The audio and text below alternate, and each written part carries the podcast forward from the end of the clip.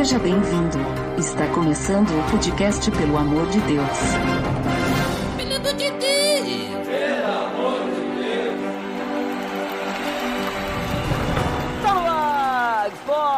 Pelo amor de Deus. Eu sou Ed The Drummer e parece que o jogo virou, não é, Botega? Pois é, o último episódio só era coisa ruim, só foram tragédias, agora o negócio vai andar, hein? Exatamente. Hoje nós estamos reunidos então para mais um episódio da série Personagens da Bíblia, para continuarmos falando sobre José, agora como a segunda pessoa mais importante do Egito. Tá beleza, Edson!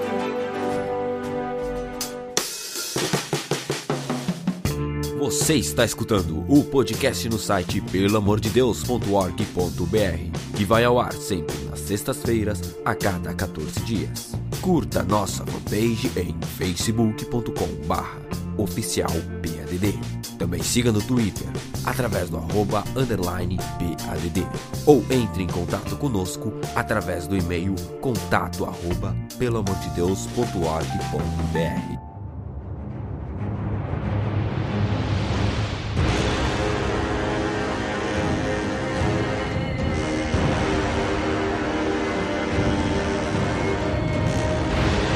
Botega. Como a gente já comentou no episódio anterior, inclusive, Botega, deixa eu falar uma coisa pra ti. Hum, Link no post! link no post. Primeiro, assim, olha, vai bater recorde de link no post mais rápido, hein? É, bah, podia ter falado ainda antes na introdução, né? Já pensou? Nunca foi falado, acho. Frase de introdução, link no post. Liga no post, episódio anterior.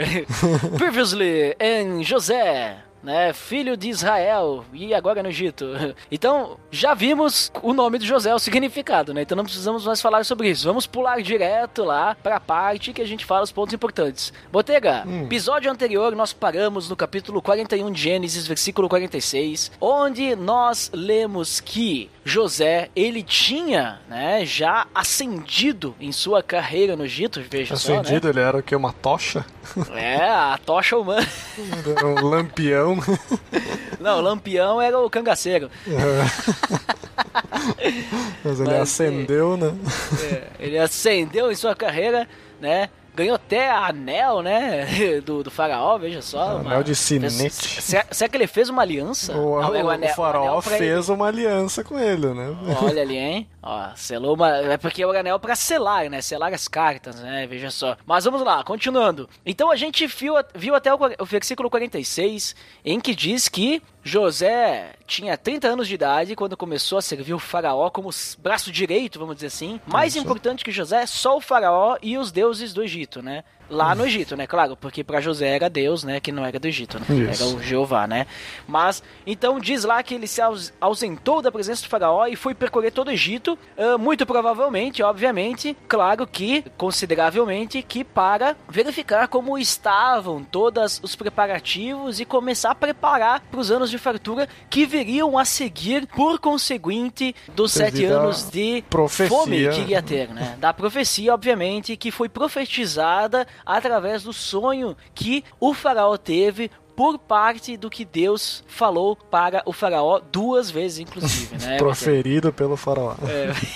A profecia que foi proferida pelo faraó. Isso. Então vamos continuar agora do versículo 47, a história segue o baile aí, Botega. O que que acontece depois? Então, isso já eram 13 anos depois da, da história anterior, né? Então, eh, a gente já vê que Jos- José já estava bem, bem a par ali com, com o trabalho dele. E ele foi bater perna aí pra, pra já falar pro pessoal cara a cara, né? Cada cidade já estava a par do que, que ia acontecer e do, de que forma que eles tinham que agir. E o interessante é que durante esses sete anos de fartura, eles estocaram tanta comida que as medidas que eles normalmente usavam para medir os cereais já não eram suficientes. Então, eles nunca tinham vindo, eles nunca tinham visto tanto cereal junto, né? Já, é, já era superior a qualquer tipo de medida que eles tinham. Que medidas será que eles usavam, Botega? Ah, Sabe, talvez? pergunta. Chegou a pesquisar isso? Não, cheguei a pesquar, não sou muito dos, É, acho, acho que eles não. eu- eu-. Eu, eu não tenho certeza, mas eu já ouvi falar que naquela época eles não usavam o, o modelo decimal, né? Eles usavam outro modelo, mas agora eu não tenho certeza se eram os egípcios. Que tinha um povo que eles usavam base 60, não sei se já ouviu falar. Nunca ouvi falar base 60. É, é, mas a base 10, né, o decimal, eu sei que foi muito utilizado porque tu podia contar na- nos dedos das mãos, né, também, né? Isso. Mas agora, agora fica, fica a questão aí, né? Se alguém Seria o souber... que? Um sextinal? É, é, tipo, não sei. É, Sexadecimal, não sei. Seximal. É, Seximal, não sei. Mas continuando então, o que, que que José eh, faz aí, além de explicar pra galera o que tinha que fazer? Então, uma coisa importante que também aconteceu durante sete anos foi que os dois filhos de José nasceram, né? Os filhos dele com Arsenate, Opa! A- Asenate, Azenate. Azenate, é verdade. É, o- é, o S junto de duas vogais tem som de Z. Vamos usar aula de português aí, né? Azenate. É, na verdade, na, na, na NVI, na NVI tá com Z. Então, não sei agora aí como é que fica. aí. Olha só, hein? Lembrando que Azenate significa que pertence a Nit, né? Nit era a deusa egípcia, da mitologia egí- egípcia, da é, deusa da caça e da guerra, lembrando disso. E esses filhos nasceram na cidade de On, que também era conhecida como Heliópolis, né? Heliópolis é uma cidade até brasileira também. E essa cidade era onde que o pai de Az- Azenate era sacerdote, o, o, o sacerdote Potífera. Então, só para situar, On fica a cerca de 30 quilômetros ao norte da antiga Memphis. Talvez você já estudou Memphis no colégio, né? Também é uma cidade dos Estados Unidos. E era a cidade principal do deus Sol, o deus Ra. Então, isso aqui é interessante que apesar de, de José viver no meio de- desses pagãos, né? Tem uma, uma filha que inclusive era uma, tem uma mulher que era filha de sacerdote, né? Ele realmente não se juntava com esse povo, né? Não era um- não se assimilava com essa mesma cultura, né? Pois José deu o nome dos seus filhos nomes hebreus. Olha né? Como a gente pode ver, os nomes dos dois filhos não tem, não são nomes egípcios, né? Manassés, que significa esquecido ou causa para esquecer, né? Que significa esquecer a aflição que ele teve, né? Com os irmãos sim. e todos esses problemas que agora realmente parecia que o negócio ia engrenar. E Efraim, que significa frutífero, né? Pois eh, Deus tinha feito ele prosperar aí na terra, na terra dos outros. Ah, então quer dizer que antes veio Manassés, depois Efraim, faz todo isso, sentido. Isso, depois isso vai ser importante, né? Que Manassés seria o primogênito aí da, dos, dois, dos dois filhos, mas a gente vai ver pra frente ali que alguma coisa vai inverter. Opa, vamos Aí então vem a parte mais bonita, digamos, da, da, da história de, de José, né? Porque começa a terminar os sete anos de fartura e começar os sete anos de fome no Egito, como uh, o sonho de, de- do faraó ele tinha predito que ia acontecer os sete e sete, né? Então, começando a acontecer isso, o pessoal começou a sentir fome, né? Começando ali, claro, com o pessoal do Egito e também, provavelmente, os arredores também já estavam sentindo isso. E aí foi então o momento em que o faraó pediu para começar a abrir as comportas dos, dos estoques que eles tinham e começar a alimentar a população, no caso, alimentar não de graça, mas claro, vender isso para a população. E o que depois a gente vai ver como isso ajudou aí no o povo egito se tornar muito rico, né? Porque imagina, todo mundo tinha que ir pro Egito para comprar comida.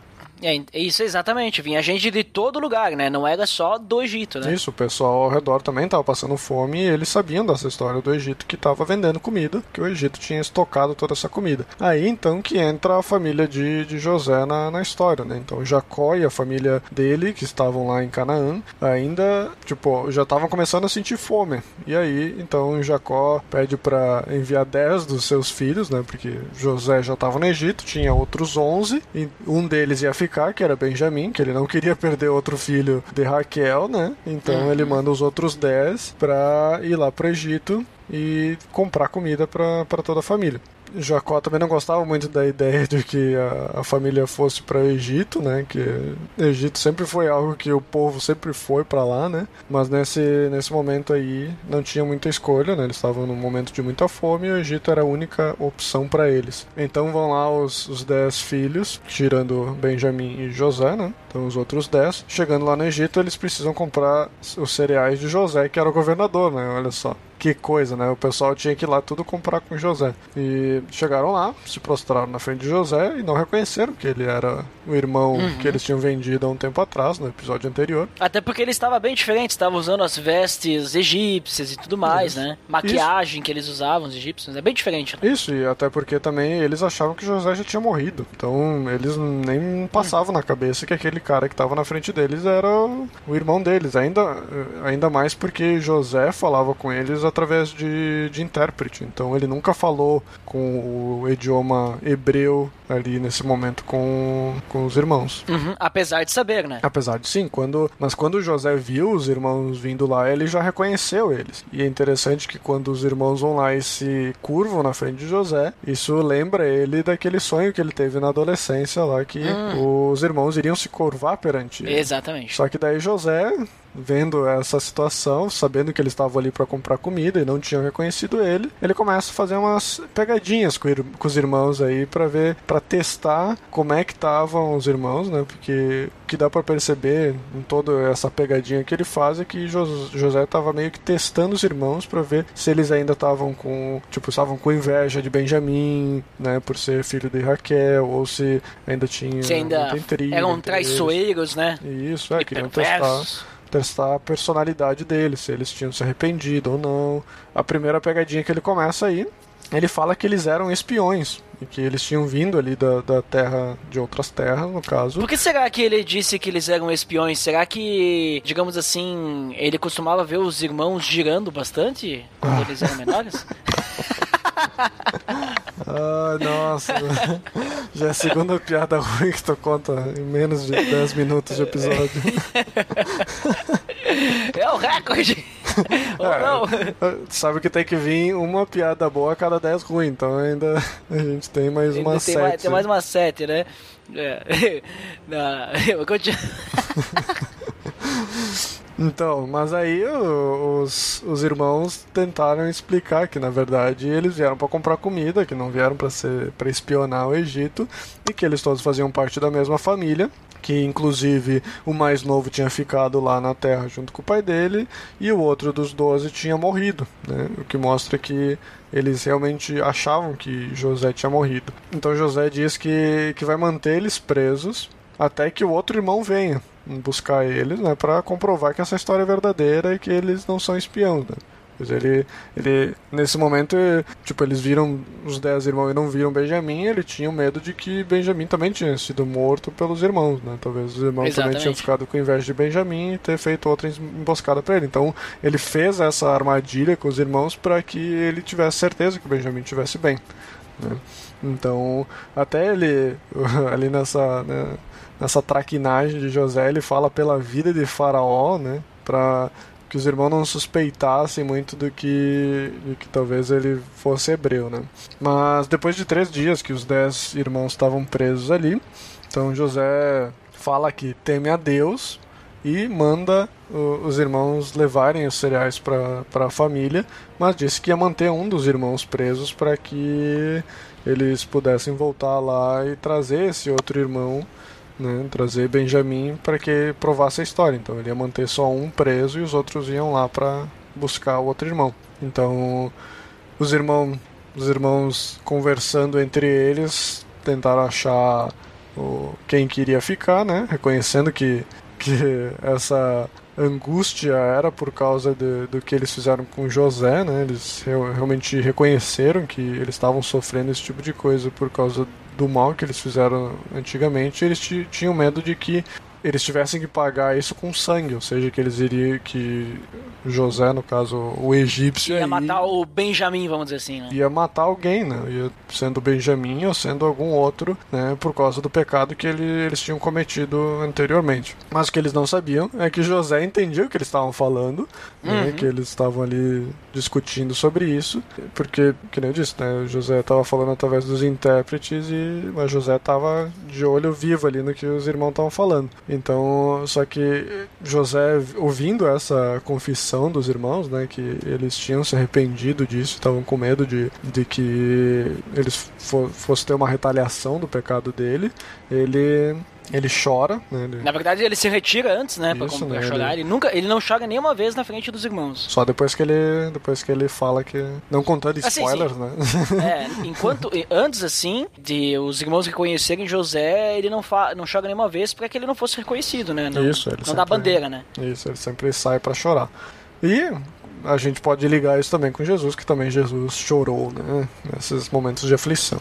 Então José pega Simeão, o segundo mais velho, pra ficar preso lá, né? Porque Simeão foi um dos que participaram da venda, já que Rubem era o primogênito que queria salvar José. Se a gente lembrar lá daquela do, do- do episódio anterior, Rubem era aquele que tinha dado a ideia de deixar José na cisterna, enquanto que depois ele voltava lá pra buscar José. Então ele pegou o primeiro culpado, de certa forma, que era Simeão, né, o filho mais velho que, que teria a culpa maior. Então José dá o cereal ali para os irmãos, leva para levarem de volta para a família. Mas não só isso, ele pede para que o mordomo dele lá coloque o, o dinheiro, colocar o dinheiro que eles deram ali na, na bolsa junto com, com os cereais e ainda mais uma comida para que eles voltassem com comida, né? Não só de- com os cereais. Então, quando eles vão lá pra viagem deles, olham no, no saco de viagem e eles veem que a prata tava lá e eles ficam com medo, pensando que, que isso seria tipo algum tipo de vingança divina, né? Eh, que, digamos, o, o egípcio fez isso pra incriminar eles, né? Então, fizeram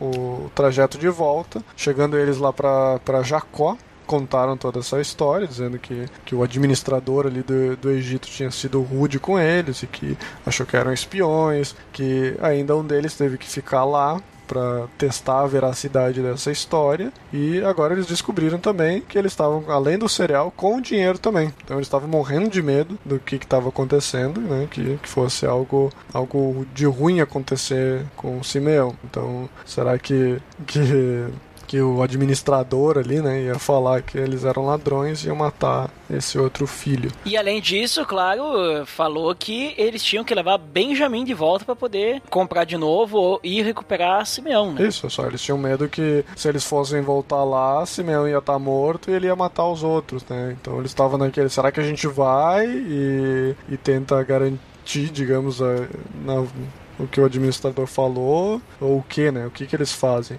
Então Jacó já já estava achando essa história muito ruim de que volta com o dinheiro, um tem que ficar lá, Benjamin tem que ir lá para libertar o outro e ele não queria deixar Benjamin ir pro Egito porque ele achava que iam ele ia perder de- mais um filho de Raquel, né? Então ele ele disse, ó, Simeão foi, né?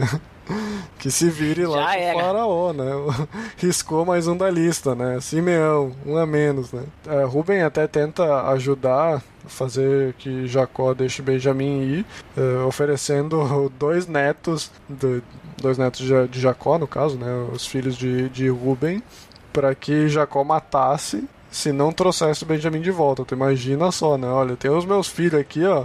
Se, se por acaso o Benjamin morrer nessa viagem, tu pode matar os meus dois filhos como vingança, né? Olha, isso é uma coisa de cristão fazer, né? Ah, mas eles não eram cristãos, eles eram israelitas. Eles eram judeus, hebreus, sei lá, né? É, dois por um, né? tá certo. É, pra ver como o Benjamin era valioso, né? Valia dois, dois Claro. filhos de Rubem. Mas mesmo assim ele não se convence, né? Não, não, ele não gosta dessa história aí, não, não. Ele vamos- Simeão já morreu, já era. Já era. Vamos- um a menos para pelo menos comer de cereal, né? A gente consegue durar um pouco mais com esse cereal agora, pelo menos. E é interessante, Botega, que, digamos assim, quando a gente lê isso aí, dá a entender que José fala assim, ó, vocês vão lá, deixa lá e volta, né? Tipo, a gente tem essa percepção inicial. Mas como eles voltaram com, com todo o trigo e tudo mais, né? Não valeria a pena eles voltarem logo. Tanto que eles acabaram não voltando, mas creio eu, mais porque o pai disse que eles não podiam voltar. Então, passou-se um bom tempo até que, digamos assim, acabasse aquele trigo que eles compraram no, no Egito e eles precisavam, bom, agora nós temos que comprar mais, né? E daí então, que daí eles iam comprar mais, eles sabiam que eles não podiam comprar mais se não tivesse Benjamim. E aí, então, eles iam ter que convencer o pai. Só que é interessante que todo esse tempo, o que aconteceu com o Simeão ficou lá no Egito, preso, né?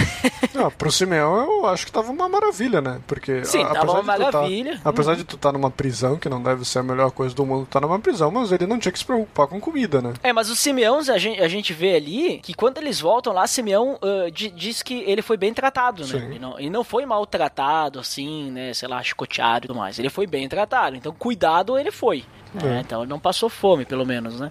Tava melhor que os outros irmãos que ficaram lá, sei lá quanto tempo, se preocupando com o irmão, né? Só que assim, parece que Israel ali, Jacó, ele não lembrou que os filhos tinham dito, porque ele chega lá e diz, ah, volta lá pra comprar mais. Só que daí Judá diz, olha, o cara foi claro, se a gente não voltar com Benjamim, já era Simeão, se já não se foi, É. e ele não vai vender pra nós. Ele vai dizer que a gente é espião, então sem Benjamim não dá. É que aí ele, tipo, seria mais uma comprovação de que eles seriam espiões, né? Porque não tá levando Benjamim.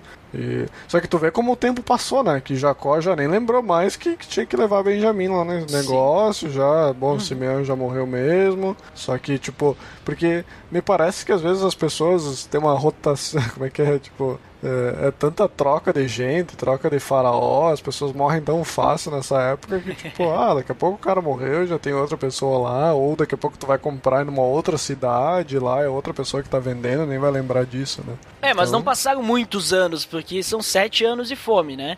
Sim. Então tem que ser nesse período ali. Tem que ter começado a fome, tem que ter acabado os estoques de Israel para eles terem ido lá, compraram, aí voltaram, passou um tempo que acabou esse estoque ali também, e tudo dentro dos sete anos, né? Então a gente Isso, tem que isso. lembrar disso. Isso, não foram muito tempo, né? Mas foi o suficiente pra Jacó lembrar, Sime... lembrar não, esquecer de Simeão, né?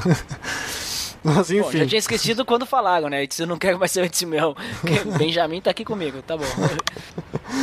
Ah, então, que nem tu falou, né? Judá lembra que lembra Jacó que ele tinha que levar Benjamim, né? Que eles não, que o cara lá do Egito não ia querer que eles voltassem lá sem outro irmão. E Judá então faz uma proposta para Jacó dizendo que cuidaria pessoalmente de, de Benjamim e que se algo acontecesse com ele, Jacó poderia culpar Judá pro resto da vida. Dessa vez, Jacó parece que aceita, né? Não tinha que matar ninguém, não tinha que matar filho de ninguém, ia só precisar culpar Judá. Esse negócio de culpar aí ele já tava culpando todos eles por causa da morte de, de José, cu- culpar mais um não ia ser muito problema, né? Então, Jacó para tentar dar uma ajudada, né, que digamos eles vão lá chegar, já ficou Simeão lá, já levaram cereal sem pagar, né? Acham que é espião, tem que levar Benjamim. Então, pelo menos leva o que a gente tem aqui que talvez isso ajude a eles, né, o cara lá aceitar toda aceitar esse plano aí, aceitar esse aceitar Esse engano, eles- né? é, esse engano aí. Então ele diz, ó, leva aqui as especiarias, né, todo o dinheiro que que eles tinham em dobro, né? E mais aquele que, que, que foi restituído ali por engano, né? Que foi eles pagariam pelo pelo cereal em dobro e eles levariam a prata que que foi colocada lá no no coisa, ou seja, digamos eles pagaram o cereal, pagariam três vezes o cereal, né? Porque eles pagariam aquele que, que eles não pagaram outra vez, mais esse, mais o dobro, né? Que, então, tipo, seria uma. Seria, de certa forma, é todo, todo que sobrava, tudo que restava lá do, do povo do- deles ali para tentar reaver Simeão. Então. Porque Jacó já tava super Aqui pensando reaver Simeão era pra poder comprar ah, trigo, isso sim. pra comprar comida de boas, né?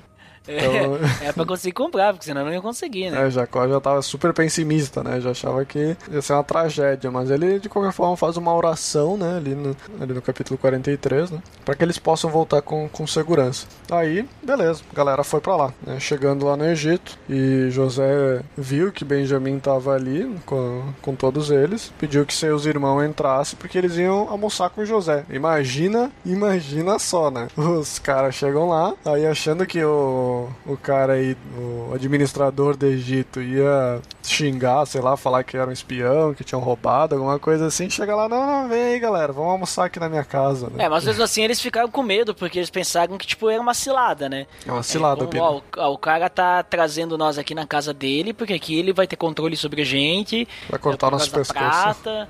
É, vai poder fazer o que ele quiser, vai, vai ficar até com os nossos jumentos e tudo mais. E daí eles até perguntaram pro administrador da casa de José, que no caso, lembre-se, quando José estava na casa de Potifar, ele era o quê? O administrador da casa. Então agora José tinha seu próprio José. o Josézinho. O mini é. José.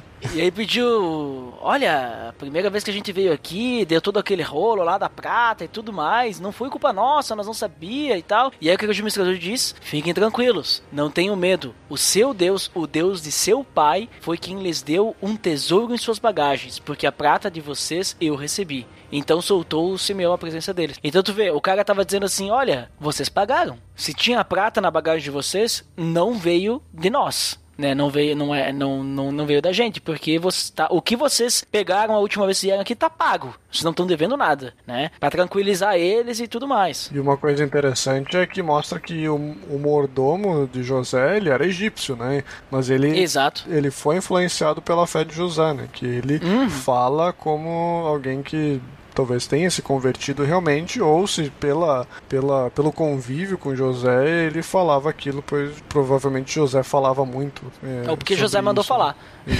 é. É, não mostra ele como alguém repetindo algo de José, mas como se fosse alguém que tivesse realmente fé em Deus, né? Então parece que José era um influenciador muito bom, né? Cara que convertia a galera. E realmente, né, ele fala ali que para eles, estar, eles estarem tranquilos que, que isso é coisa de Deus, né? E vai lá e, e traz Simeão lá com eles para que, que tomasse uma água, lavar os pés lá, dar ração para os jumentos, ficar bem tranquilo, bem de boas lá, né, sem preocupação. Nisso, os irmãos preparam aquele presente que eles tinham levado para José. E quando chega, ele é, quando José chega, é recebido então pelos irmãos prostrados mais uma vez, né? Como ele faz a clássica pergunta: e a família como vai? É, pois é, né? E é interessante, né? Ele já pergunta do pai, né? Se tá vivo, se tá uhum. bem, né? Provavelmente ele já sabia que a, que a mãe já tava morta. Uh, e eles respondem que tava. tava Ou porque boa, né? ele não queria saber da mãe, né? Tipo, é, que talvez a mãe, homem, né? mãe é secular, né? E responde lá que tá de boas, né? Jacó tá, tá vivo e tá bem, né? Então, então jo, José já, já tá sondando ali a galera, né? José então vê também Benjamim, né? Pede se esse era o irmão mais novo. Os irmãos confirmam que era. Nisso então José fala: Deus te conceda graça. O que era estranho para eles, né? Um egípcio falar tanto de Deus, né? Já o mordomo já falou de Deus, aí agora o administrador também fala que dá essa bênção a Benjamim. E imagina, aí José dá aquela saidinha de novo para dar mais uma chorada, como de costume, né? Já tava. Sempre quando tá na presença dos irmãos, ele se emociona bastante. Uma coisa interessante que acontece depois é que eles servem três almoços. Né? Não sei se tu reparou isso na, no texto, mas é, as pessoas comiam separados lá, principalmente pelo fato de que é, os egípcios não comeriam com povos estrangeiros, então ter, teve, tinha uma mesa para os, os, egípcios ali, as pessoas da casa de, de José, os ajudantes, sei lá quem estavam ali, uh, uma mesa para os estrangeiros, com a comida, cada um com a sua comida própria, e uma mesa só para José, por causa do cargo dele, que ele também, que pessoas de cargo alto não, não comiam junto com os serviçais, né? Então, imagina uma sala onde tu tem três mesas, três comidas diferentes, cada um com a sua comida e cada um com a sua, com a sua mesa, né? E uma, mais uma coisa interessante, que José já estava começando a dar umas pistas aí de, para que eles talvez uh, lembrassem que, ou percebessem que ele era José, né? Que ele colocou os irmãos na ordem de idade, né? Isso impressionou eles por saber dessa ordem, né? Mas ainda assim não foi suficiente para que eles descobrissem que era José. E outra outra coisa que que aconteceu ali nesse almoço foi que a porção que davam de comida a Benjamim era cinco vezes maior que dos outros irmãos. Né? Isso José mais ou menos fez para testar, ver se os irmãos tinham algum tipo de inveja ainda de Benjamim. Né?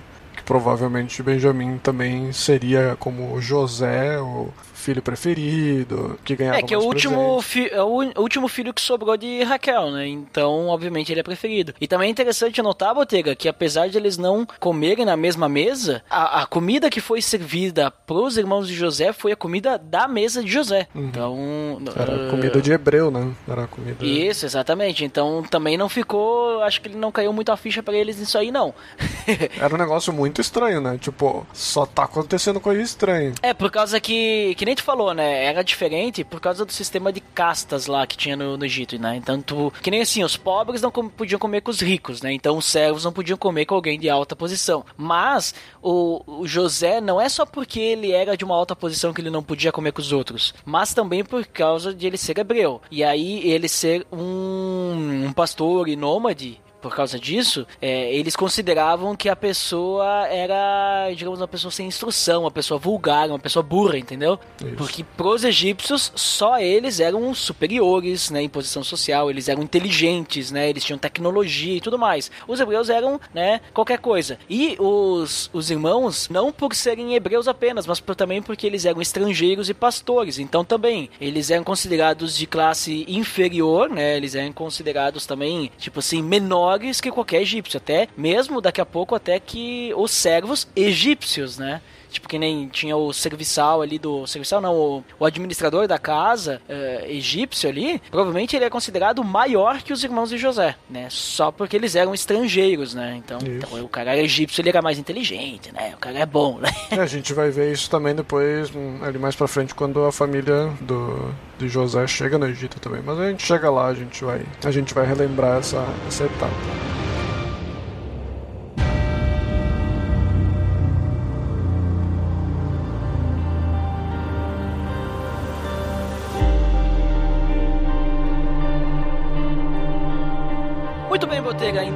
A gente vê ali que ocorreu toda essa festança aí. José pode perceber que eles não brigaram com Benjamim, né? E aí o que, que José faz? Ele pega e arma mais uma, uma artimanha contra seus irmãos, né? Mais uma pegadinha. Ele fala pro seu administrador da, da sua casa, né? Que a gente já percebe que eles, ele era um cara de confiança e também um cara que ele era de bom senso, né? Que ele entendia o que José estava fazendo. Provavelmente, claro que ele deve ter falado mais coisas pro administrador. Mas o que, que ele pede? Diz: ó, vai lá, enche a bagagem desses caras aí com mantimento e coloca toda a prata de volta de novo, né? Só que daí ele pede mais uma coisa, Botega. Não só isso, né? Não só a Não prata só de isso. volta. O que, que ele faz na bolsa de Benjamin? Na bolsa de Benjamim, né, ele manda colocar a taça de prata dele, né, junto com o resto da prata e o trigo que ia ficar na, na bolsa do Benjamim. E o cara fez tudo exatamente como José tinha A mandado. taça de prata, ela a taça do, do governador ali, do, do administrador do Egito, Uhum. ela tinha uma, um significado místico para os egípcios, né?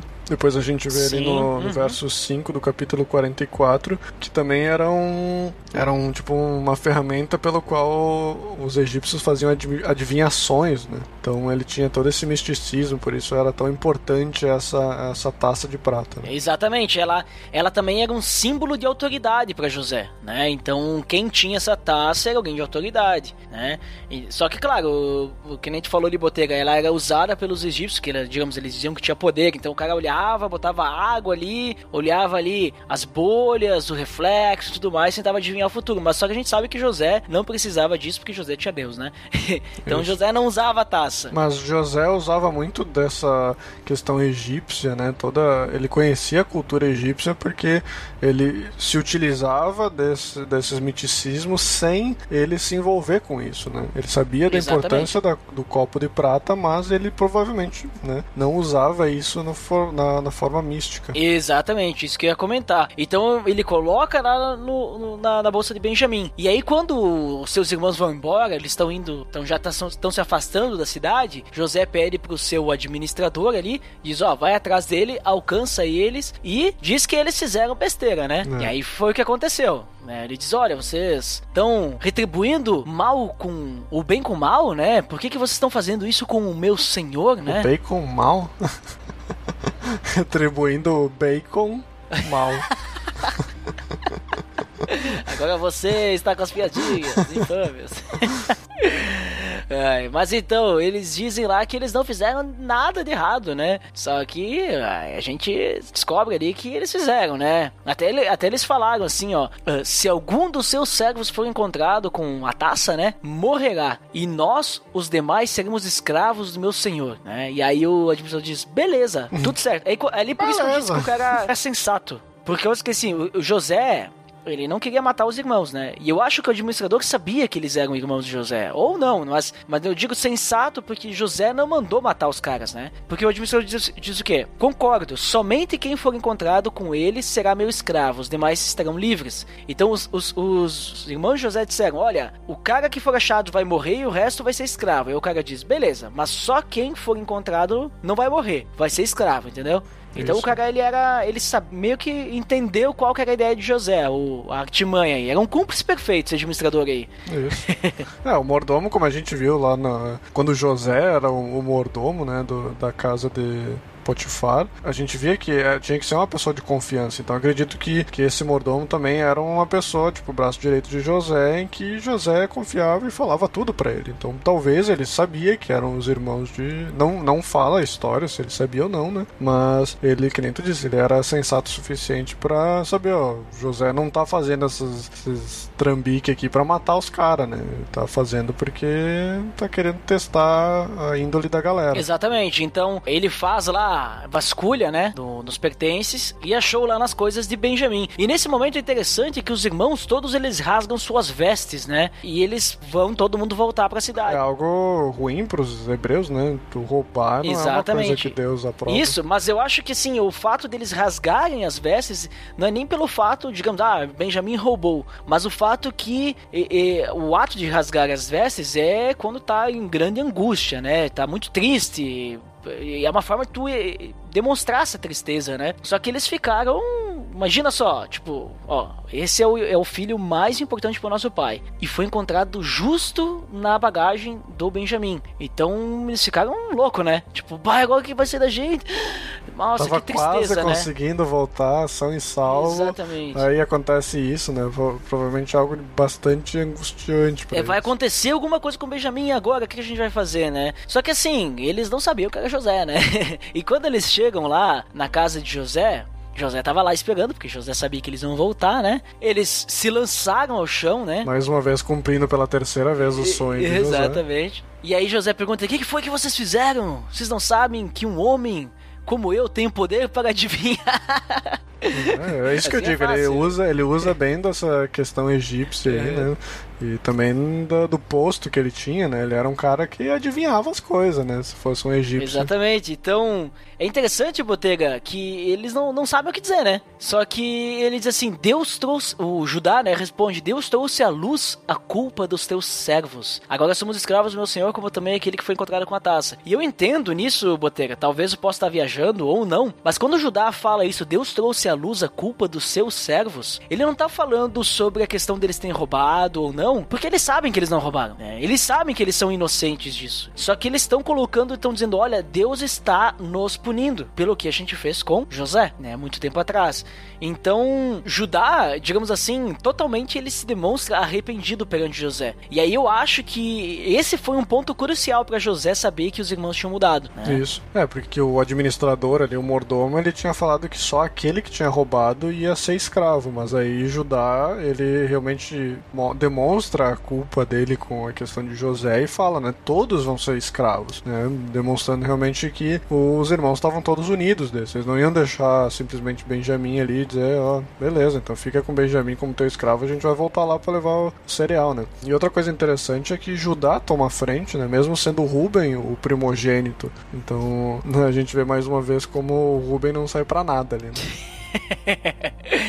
É, mas mesmo assim, demonstra ali, né, que ele tava querendo se colocar no lugar, né? Se colocar no lugar. E daí José diz assim: Não, não vou escravizar todo mundo, né? Só com quem foi encontrar a taça. Os outros vão voltar pra casa do pai. E Judá insiste, né? Não, não pode fazer uma coisa dessas, porque. Ele conta toda a história daí do, do que, Isso. que tava acontecendo, né. Isso, daí ele fala do pai, que ele já tá idoso, ele fala sobre a questão do filho caçula, que é, é, é muito importante pro pai. Que eles não podiam voltar sem o caçula agora, né. Exatamente, fala sobre a questão do irmão que morreu, que tá na frente dele, que ele não, não, não percebeu. E essa, e essa súplica que ele faz aí realmente é algo que desarma José, né? Deixa ele realmente bem, bem tocado, né? Vê realmente que os, os irmãos estão unidos, eles não estão com inveja de Benjamim, eles estão ali fazendo de tudo para que a família continue unida. Né? Exato. Então ele explica toda essa questão e ele diz: agora, se a gente voltar pro nosso pai, né, sem levar o Benjamin conosco, certo que nosso pai vai morrer, vai morrer de tristeza, né? Provavelmente ele vai primeiro rasgar as suas vestes, né, demonstrando angústia, vai jogar a terra na cabeça e aí depois vai morrer de tristeza, né? Isso. Uh, um, e, um, ataque cardíaco no E velho. aí ele diz mais, ele diz assim, e aí eu acho que também isso provou mais ainda para José. Ele diz: Eu mesmo garanti a segurança do Benjamim pro, pro nosso pai. Se eu não trouxer de volta o Benjamim, eu vou suportar essa culpa pelo resto da minha vida. Então por isso que ele se coloca no lugar, ele diz: Deixa o Benjamim ir, ou aprisiona todos nós, não deixa, não fica só com o Benjamim sozinho aqui, né? Como é que a gente pode voltar pro nosso pai sem Benjamim? Se a gente voltar, nosso pai vai morrer morrer, né? Não vai, não vai viver mais. Então por isso que. Era melhor ser todo mundo escravo ali do que eles ter que voltar com a culpa de perder Benjamin na, na viagem. Isso aí. E depois de ver toda essa cena, o que que José faz, Botega? Então José é tocado por toda essa demonstração de que os irmãos tinham realmente se arrependido do que eles fizeram com José. Então José pede para que eles eles fiquem a sós né, só José e os irmãos, e ele então abre o jogo chorando, né, dessa vez chorando na frente dos irmãos. José, ele fala quem ele realmente era, né, que ele era o, o irmão deles, e reconhece a soberania de Deus nessa jornada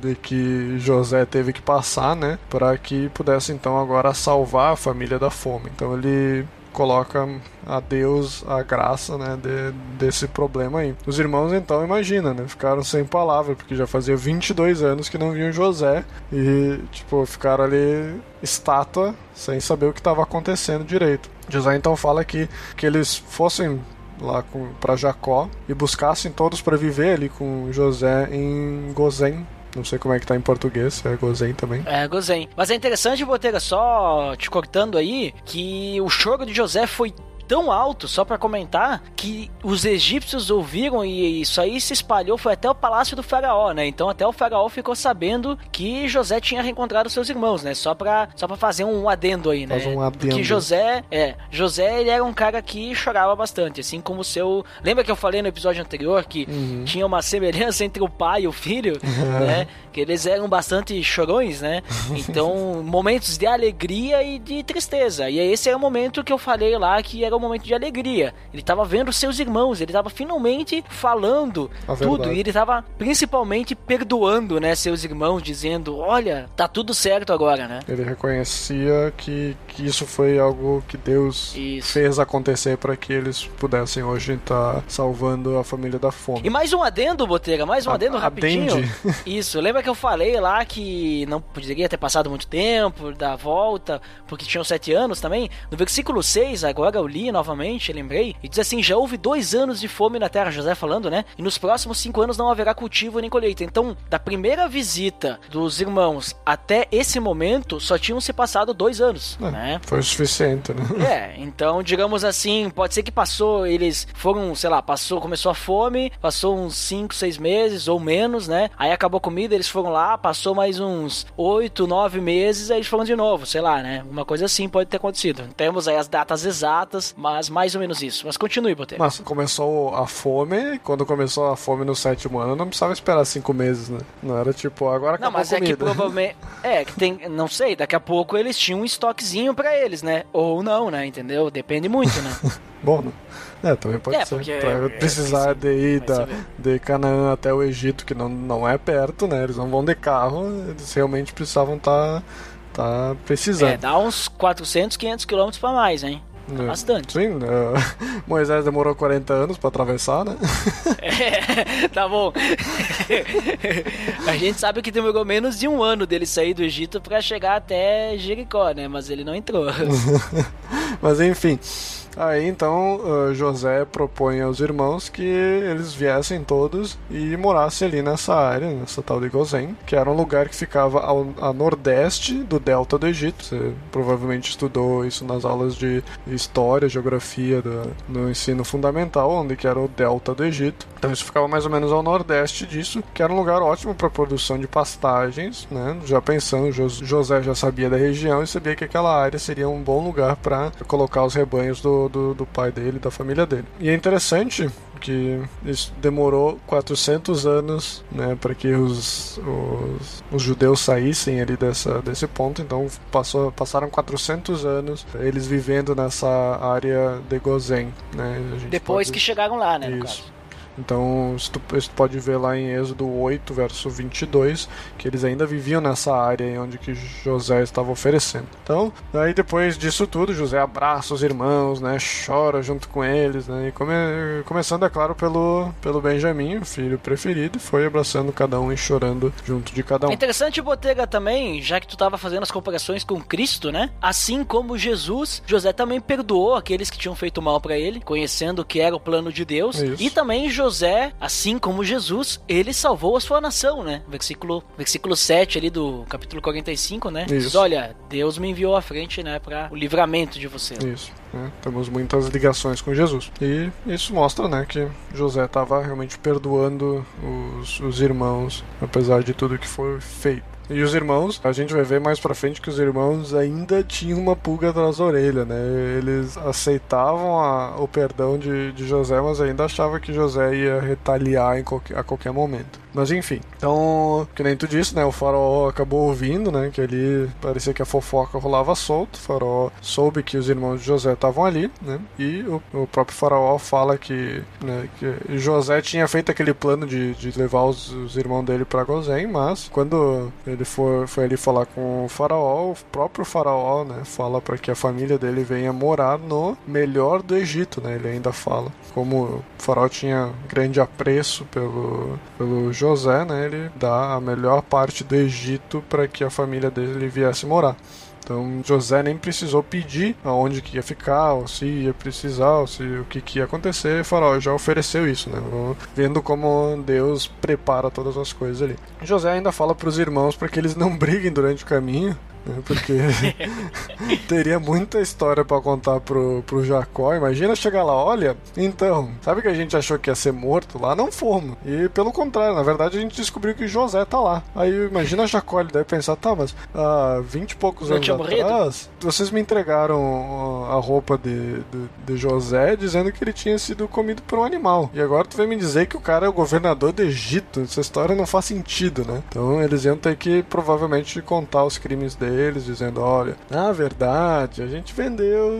A gente vendeu o filho, teu filho aí pro, uns caras. ele acabou caindo lá no, no, Egito, né? Então... Tanto que Jacó não acreditou, né? E ele só foi acreditar quando eles falaram toda a história, tudo que José tinha falado, tudo o que aconteceu com José. E aí ele viu as carruagens que José enviou, e aí tudo mais. Aí ele disse: Não, então é verdade. É. Meu filho tá vivo. Pelo menos foi um bom motivo para confessar o crime, né? Aquele negócio, tipo, tu fala um negócio negócio ruim, mas com um negócio bom junto, né? E o cara nem ficou chateado. ah, beleza.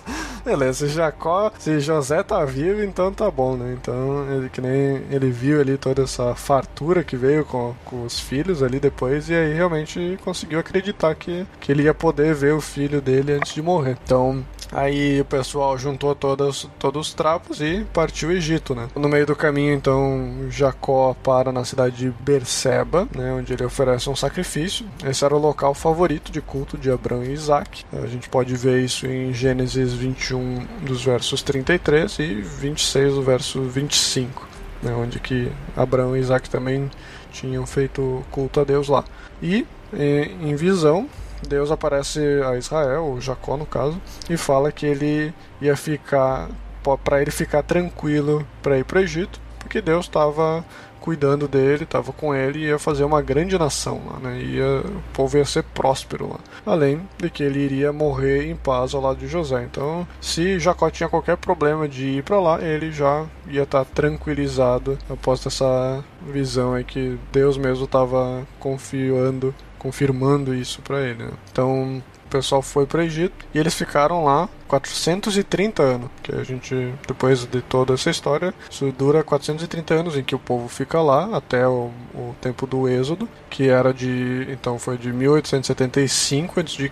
até 1445 a.C. E agora a gente está no capítulo 46 de Gênesis. Exatamente. Faltam quatro capítulos para o final dessa história, dessa novela. É, E exatamente. o que, que tem no capítulo 46? Então no 46 tem isso que tu já comentou, Botega. Depois ele vai fazer toda uma genealogia ali, né, do de quem foi pro Egito. E a gente pode contar ali 70 pessoas, né, incluindo os, os 66 que são mencionados aí no versículo 26, né, mais o Jacó, o José e seus dois filhos. Só que claro, não é contado muitas mulheres, as, as noras e tudo mais. Então provavelmente muito mais que 70 hebreus começaram a vida lá no Egito, né? Eram 70, digamos, patriarcas, né? É, vamos dizer assim, né? É, Claro, conta também alguns filhos aí, homens e tudo mais, porque não, não era 70 filhos de Jacó, não. É, só eram filhos de É. filhos e, e assim Isso. por diante. E- então, assim, contando José e os dois filhos, então chegava a 70, né, pessoas lá. Homens em- influentes. em- homens influentes, né, lá no Egito. E Jacó, quando eles estão chegando lá, ou Israel, né, a gente percebe que sempre é citado Jacó, né, nunca é citado Israel, quase. Poucas vezes é citado Israel. É, é citado mais Israel, assim, quando é sentido de, de patriarca, assim, né? Coisas mais Isso, com promessas e tal, e é citado É, Israel. Exatamente. É, então ele envia o Judá à, à frente dele, né, Pra saber como é que eles iam ir pra Go- Gozen, como é que pra é, pegar o ia ser- mapa. é, como é que faz as coisas lá, tipo, tipo, chega, bate na porta, como é que é, qual que é o lugar que eles vão ficar, uma tenda, como é que fica? A escritura do terreno, onde é que tá? Né? tipo, é piada, é pegadinha Manda, isso aí? manda Ju- Judá à frente pra pegar a chave. Mas daí quando ele chegou lá, o José já tava esperando, né? Foi tipo, eu acho que José sabia que eles iam vir logo, né? É, ele já Aí triangulou ali, né? Enquanto exatamente. Judá foi, aí pegou o mapa e José já foi à frente, já esperou eles lá e já se fechou encontraram lá em Gozen, eu imagino como é que foi a, o momento, né, deles, tipo assim, é que nem aqueles programas do Gugu, né, de volta pra minha terra, encontrando família e tudo. tudo mais. Encontrando o irmão José e perdido depois Jacó. de tantos anos. É. E aí, no versículo 30, ele fala de Israel. Israel disse a José, veja só, que daí parece que tem mais, né, é uma autoridade, né, agora eu já posso morrer. agora eu posso morrer. Agora já posso morrer. Israel.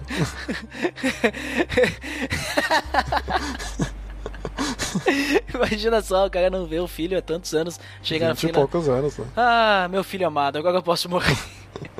É, A coisa, a primeira coisa que o cara fala, né? 20 e poucos anos sem ver o filho, aí vê o filho, ah, já posso morrer agora. Eita, Ah, talvez não nós. foi, a- não foi a primeira coisa que falou, porque eles, né, choraram juntos e tudo mais, toda aquela história, tempo, né? É. Mas é, é interessante aí, Botega, que eh, José ele fala para os irmãos, pra família, pra todo mundo, e diz assim, ó, vou lá falar pro faraó que vocês todos viviam em Canaã, vocês chegaram aqui em Gozém, tá? Eu vou dizer que os homens são pastores que cuidam dos rebanhos e trouxeram junto as ovelhas, os bois, tudo mais. E aí quando o faraó chamar vocês, ele vai perguntar: "No que que vocês trabalham?" Vocês têm que dizer: "Nós cuidamos de rebanhos desde pequenos como os nossos antepassados". Porque daí ele vai deixar vocês ficar na região de Gozém, porque é onde os pastores ficam. Por causa que lembra que a gente falou lá que os pastores, eles eram desprezados porque eles eram vistos como menos inteligentes, eram vistos como pessoas assim de pouca cultura, vamos dizer assim, pelos egípcios. Então, por isso, então eles iam, eles ficavam separados, né?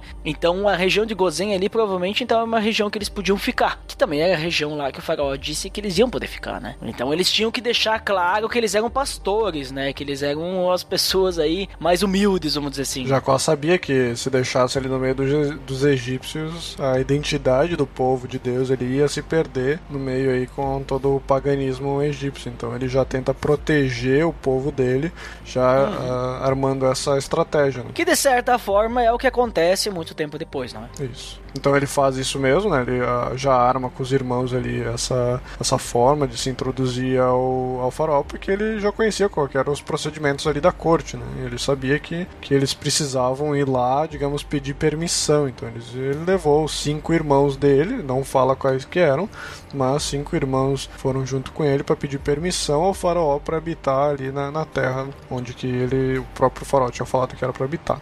E depois também José apresenta uh, a Jacó o faraó, o faraó a Jacó. então Jacó abençoa o faraó em nome de Deus pela generosidade que ele teve, a provisão ali, toda essa essa questão que o faraó estava cuidando da família, né? Jacó já mete uma benção apostólica aí para o faraó. Imagina assim, tipo, é como tu chegar na frente, tipo, de um, sei lá, de um ateu e dizer assim, que Deus te abençoe, meu filho, sabe?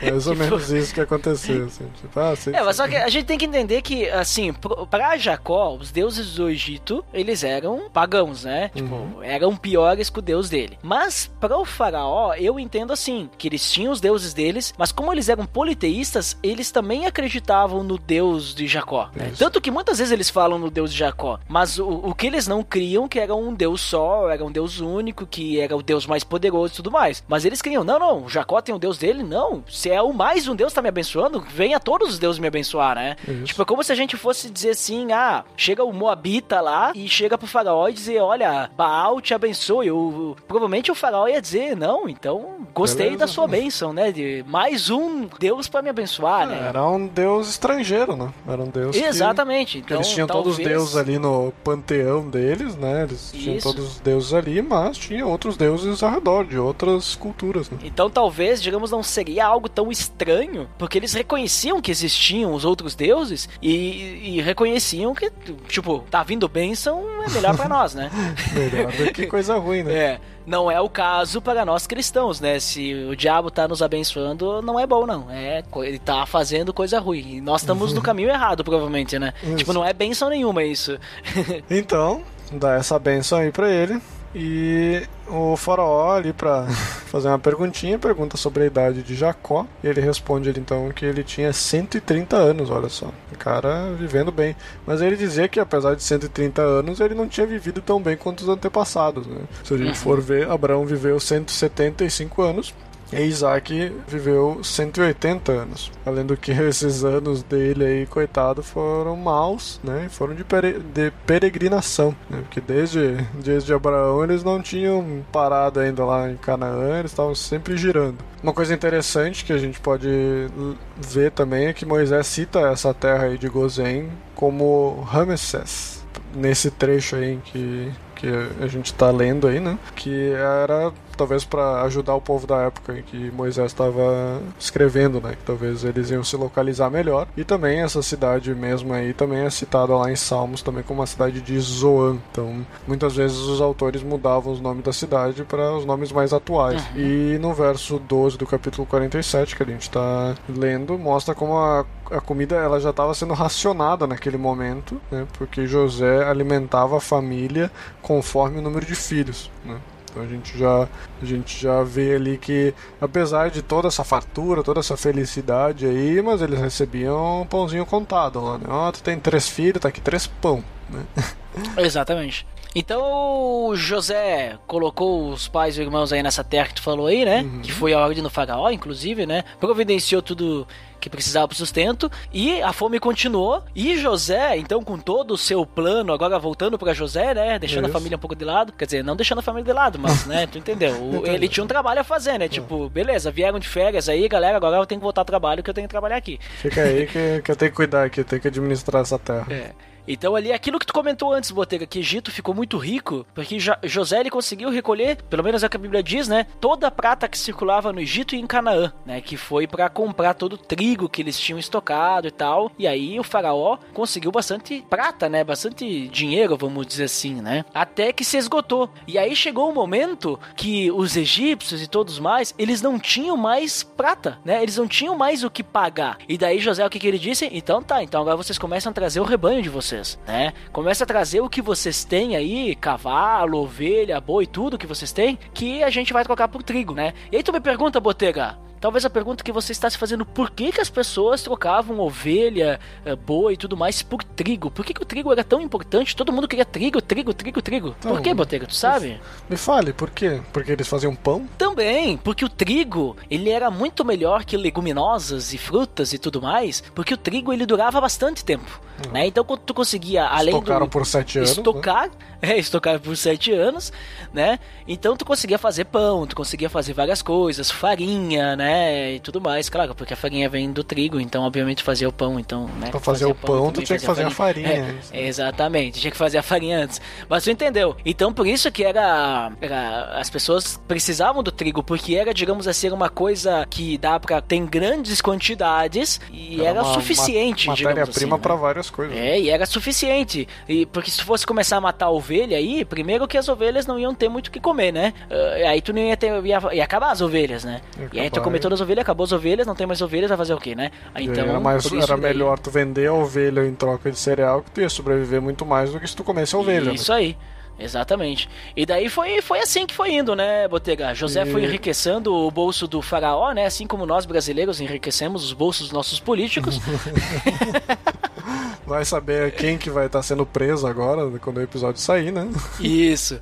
E daí, só que assim, chegou uma hora que acabou os rebanhos, né, Botega? E aí o que aconteceu? É, é uma, é uma coisa bem interessante isso aí, porque tu imagina que não só no Egito, não só ali na área do Egito, mas também na, na- nos arredores ali, que nem tu falou de Canaã e tal, né? Então tu imagina quanta gente ia lá comprar e quanta prata o Egito tinha arrecadado aqui. O pessoal ao redor não tinha mais dinheiro para pagar. Ou seja, toda a prata da região e toda a prata do, das não só do, do Egito, mas do, do- das civilizações ao redor estavam no Egito. O Egito já tinha pegado toda a- a- o dinheiro, né? E aí agora tava pegando todos os rebanhos e além disso, E a inflação lá em cima, né? Imagina, né?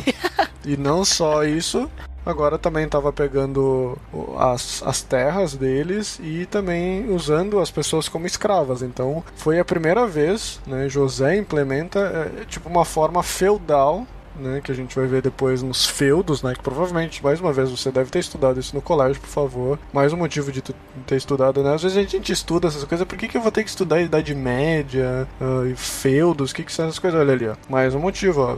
E José implementou uma forma feudal, né, em que as pessoas eram, de certa forma, escravos do, do faraó, mas elas continuavam vivendo nas próprias terras. O faraó provia sementes para essas pessoas e as pessoas pagavam 20% ou um quinto do que elas produziam para o governo e o resto eles podiam consumir. Então, é, é primeira vez que tu tem um, uma, certa de, uma certa forma de imposto nacional. Né? Então todo o pessoal ali, não só do Egito, mas de Canaã, as terras eram parte eram do faraó, né? Então tu não era dono da tua própria terra, mas o teu trabalho tu tinha que pagar 20% pro, pro faraó. E é interessante que isso depois é também é utilizado no povo de Israel, né? De- Deus eh, cria também esse dízimo para o povo de Israel sustentar essa teocracia que estava ali no depois do êxodo. Né?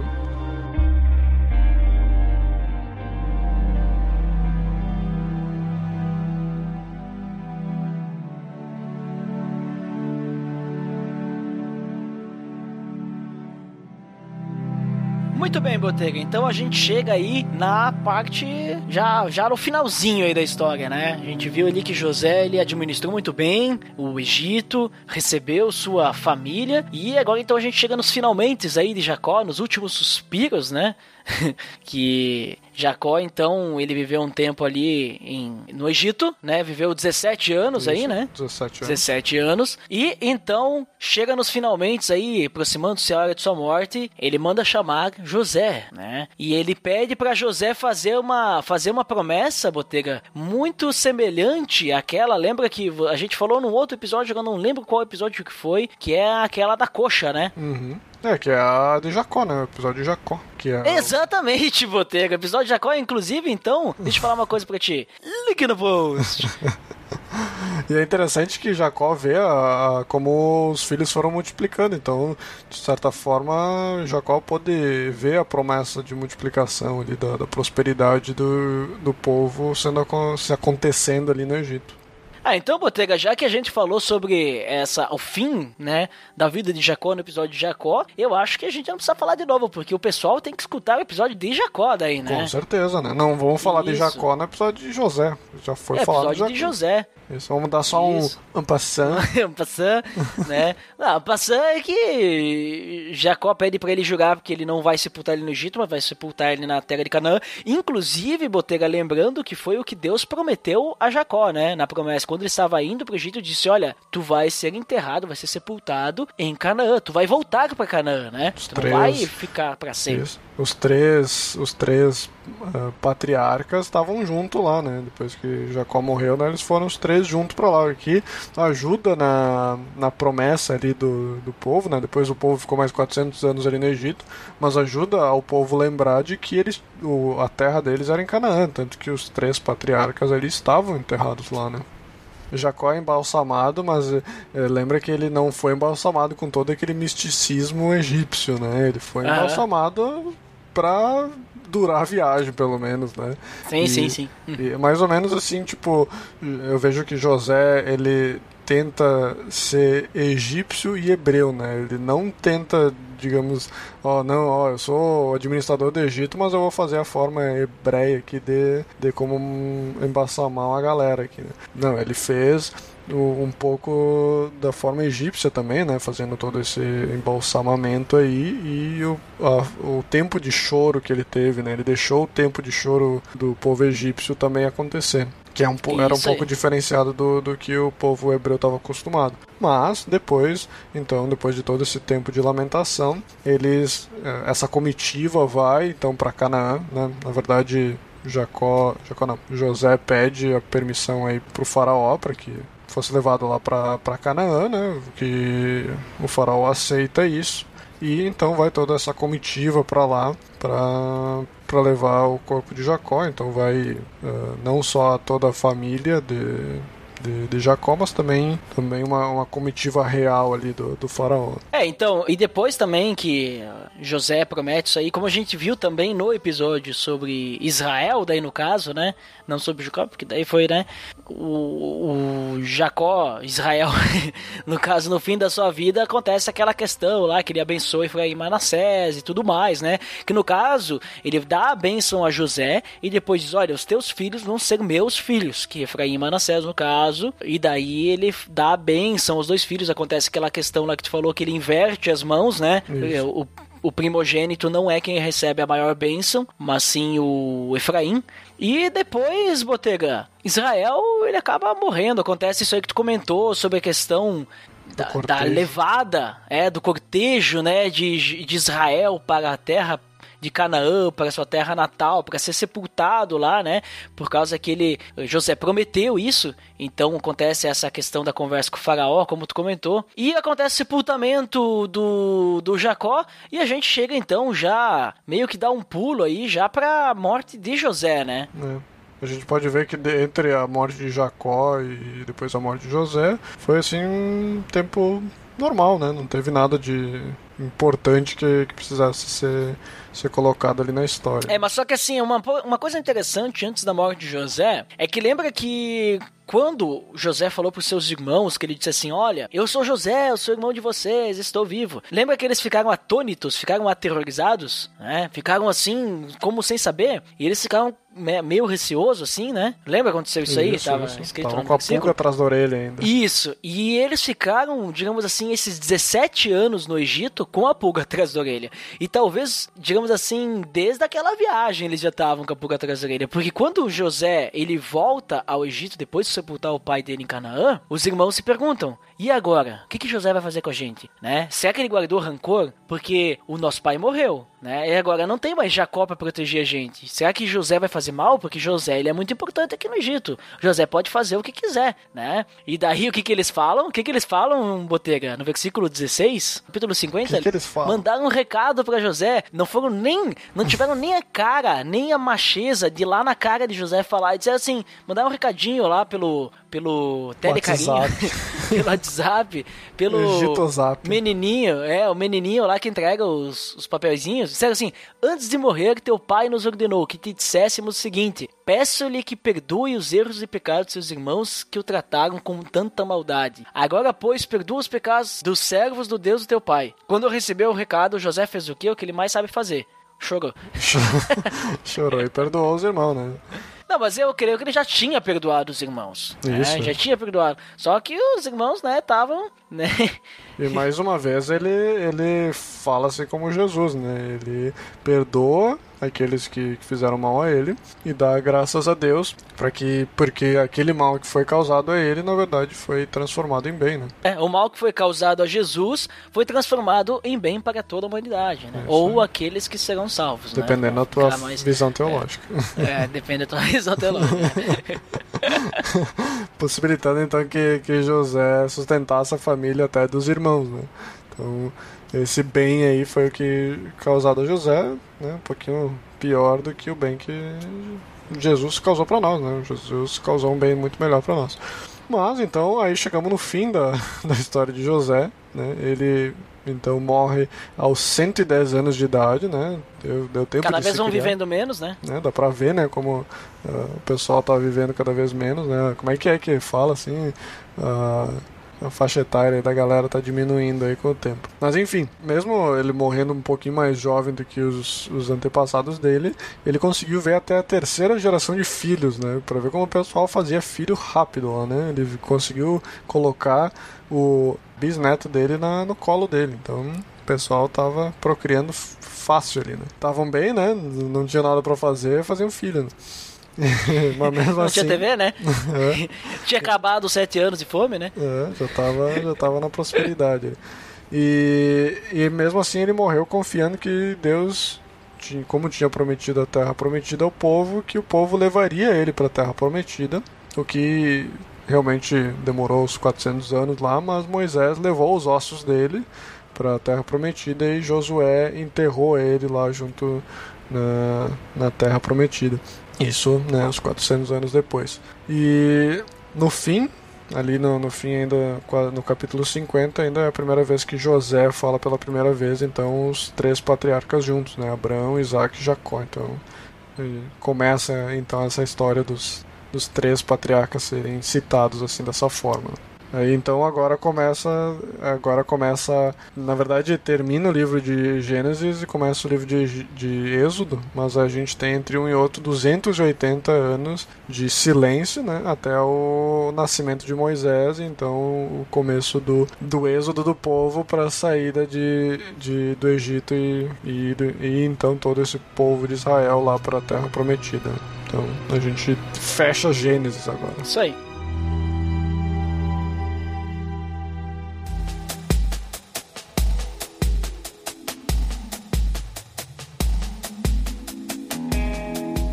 Muito bem, Botega. Então, muito legal conhecer a história de José, né? José, o, sei lá, o rei do Egito, será? não, não, ele não estava acima do faraó de jeito maneira, porque o faraó era mais importante que ele, mas ele era importante também. Vamos ver as considerações finais, então, o que a gente aprende com José, Botega. Eu acho que as minhas considerações elas são muito parecidas do que eu falei no outro episódio, né? Porque a história de José ela é bem retilínea, assim. Ela, Até parece que é a mesma pessoa, né?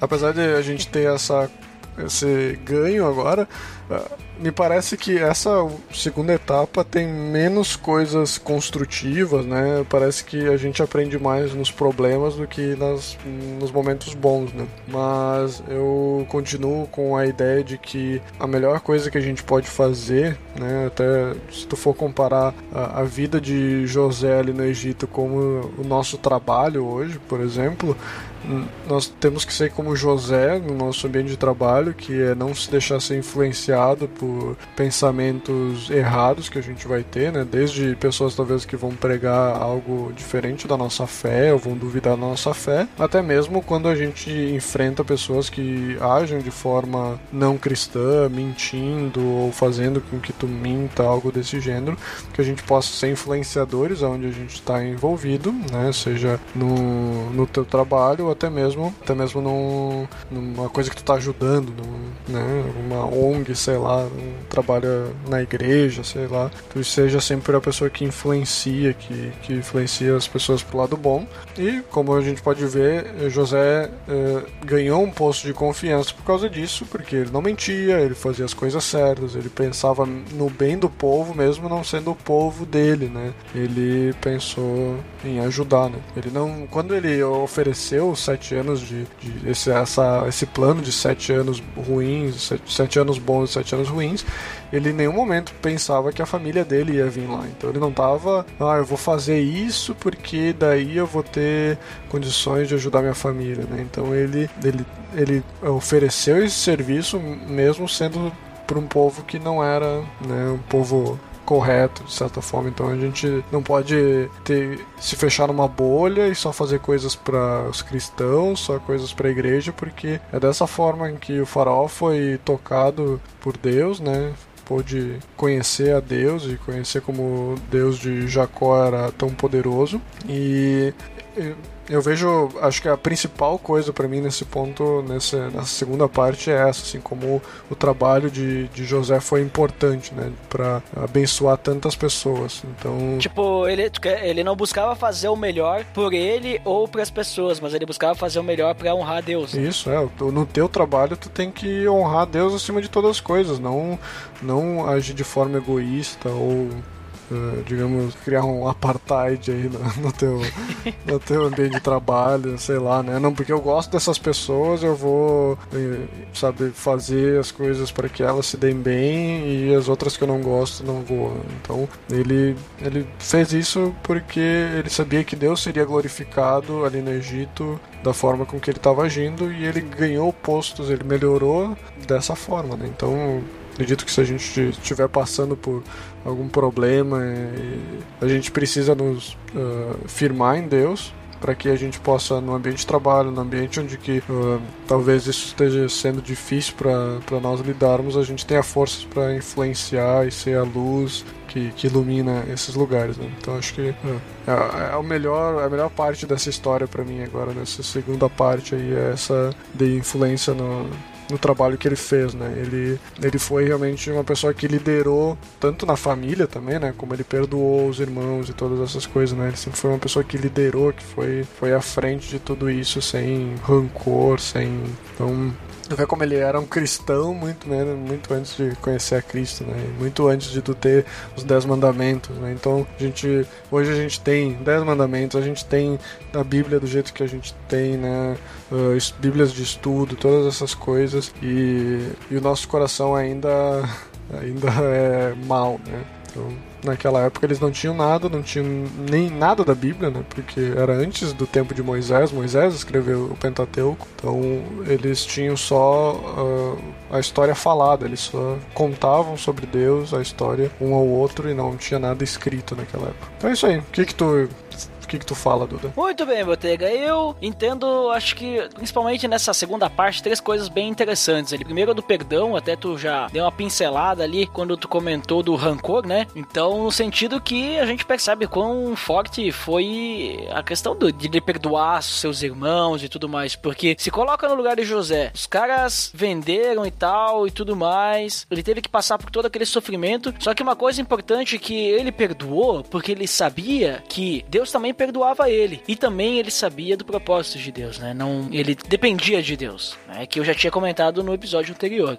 Então, esse perdão, assim, que a gente também possa pensar sobre isso. Pô, será que não posso perdoar? É, a oração do Pai Nosso diz: perdoa as nossas dívidas, assim como nós perdoamos os nossos devedores, né? Então, será que a gente tá perdoando, né? Porque diz lá, né? Logo os versículos depois, se a gente não perdoar, Deus não nos perdoa, né? Claro que não vamos entrar em discussões teológicas aqui nesse momento, nessa consideração final rápida mas né, a questão de que por que, que a gente se acha melhor do que Deus, né? Que Deus pode nos perdoar e nós não podemos perdoar as outras pessoas, né? Então a gente pode aprender isso com José. Olha tudo que José passou e ele foi capaz de perdoar, não guardar rancor. E lá no final da sua vida ele fala isso daí, né? Quem sou eu, né? Tipo, eu sou o Deus de vocês para julgar vocês? Não, né? Sou eu, tô no lugar de Deus? Não. E Deus também ele faz com que coisas ruins possam se tornar o bem se a gente depende dele, né? Em todo momento. Então essa é uma coisa interessante, a gente poder entender o propósito de Deus, não guardar, eh, ficar pensando no passado e tal, mas pensar na frente, o que que Deus quer com isso? Eh, será que Deus, tipo assim, tem um propósito com essa situação que tá acontecendo? Será que Deus tem alguma coisa melhor para acontecer na minha vida? Ou eu preciso aprender alguma coisa com isso, né? E tudo mais. Então chegar lá no final e a gente ter olhado para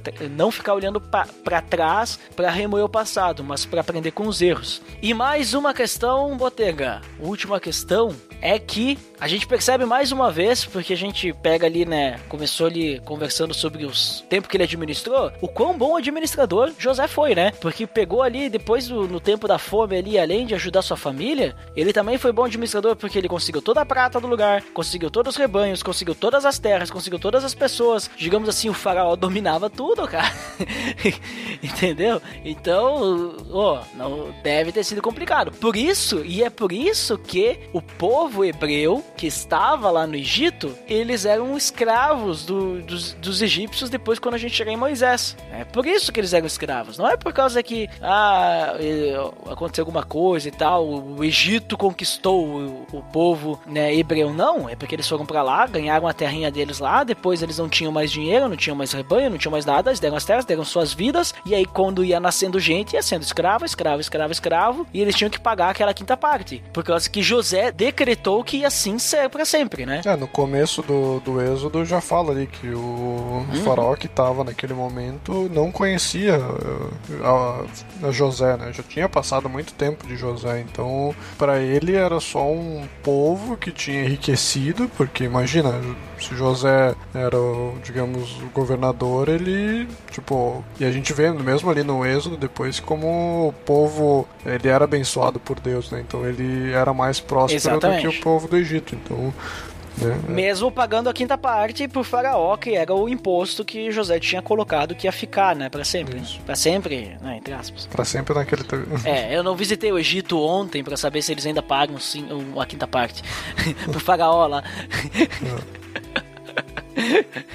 Mas beleza, Botega. Então é isso. Muito interessante a história de José, né? Inclusive, a história de José, a história de Moisés são histórias bem conhecidas, né? Acho que o pessoal gosta de contar a historinha do Egito para as crianças, né? Mas essas histórias aí são, são bem interessantes porque demonstram o quanto José ele dependeu de Deus, né? O quanto José ele olhou para Deus, seguiu a Deus, foi fiel, fugiu do. Como é que é, Botega? Fugiu dos, da, da, das tentações aí da mocidade, né? Fugiu fugiu de tudo isso, as tentações da, quando era jovem e tudo mais. E a gente percebe quando a gente pode aprender essa questão de perdão, de fé, dependência e, e, e, tudo mais com José, além de administrar, né? A gente pensar no futuro, pensar né, em guardar as coisas agora para depois, então nós estamos preparados para quando vier a fome, né? Isso você pode entender como quiser, né? Cuidado, cuidado. Que nem o Botega tinha falado sobre prosperidade no episódio anterior. Cuidado com essas coisas, coisas fora de contexto, né? e tudo mais. Mas é importante pensar nisso, dependência de Deus. Eu acho que resume, resume a vida de José. O que tu acha, Botega? Pode ser? Muito bom. Muita dependência uma boa de palavra para resumir. Olha ali. Então tá. Então para quem fica prega de feedback até daqui a pouquinho, para quem não fica então até o próximo episódio. Até mais. Tchau, tchau.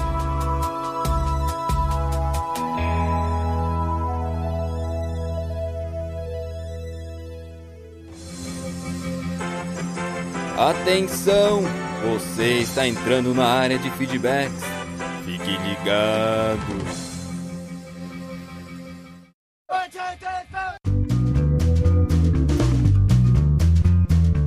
Estamos na área de feedbacks do PDD. Uau!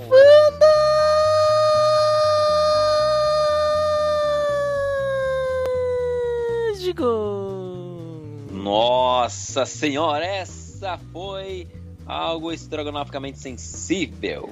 Né, você vê, né? Foi algo, né, de sumidade, né, Dandy? É, uma coisa. É algo. Uma, tipo uma Beatriz, né? Uma criança, uma adolescente tão alegre, né? Foi algo frugal, foi simples, mas ao mesmo tempo foi pachorrento, né? Ou seja, calmo, sereno, acomodado, né? Ah, você sempre. Ah, você é uma pessoa sumidade, né? Uma pessoa. personalidade importante, né? Sabe? Dandeco, Opa. vale lembrar o nosso feed, que é um feed cromático, né? É, ó, pelo amor de Deus.org.br barra feed barra podcast. E você pode acessar pelo amordedeus.org.br barra iTunes para ser redirecionado para a nossa página no iTunes. Vamos, Dandeco, agora sim para os feedbacks do episódio 104. Hoje a gente falou sobre o início da história de José, que foi complementada nesse episódio 105. Quem foi o primeiro? Primeiro foi ele, o Abden Lobo. Que ele disse... Um personagem da Bíblia que precisa de um episódio é o Abner. Baixando, depois eu volto. Sei, sei. Querendo puxar pro, pro lado dele, né? Sei bem isso. Mas, mas vou dizer, Dandeco, eu falei lá pra ele, né? Quando a gente falar sobre Davi, provavelmente a gente vai ter que citar Abner. Então, só que Davi vai demorar, porque Davi a história é comprida, né? Vai, vai, vai um tempinho. É, mas o Abner voltou o que ele disse. É, ele voltou várias vezes e o segundo comentário dele foi o Lourival Gonçalves nunca mais apareceu, né? Hum, Pois é, estamos com saudade do Lorival Gonçalves, que é uma pessoa, né, estrambólica. Lorival é uma pessoa helps, pessoa batráquio, né? pior, né? O Lourival que comentou, comentou, né? E agora está aí. Ninguém está fazendo mais nada por ele. Não, mas o Abner Lobo está sentindo saudades e nós também, né? Porque É. o Lorival é uma pessoa helicopterizada, né? Uma pessoa... Uma pessoa subjetivamente qualificada, né? É, aquela pessoa perene, né? que dura muito, é imortal.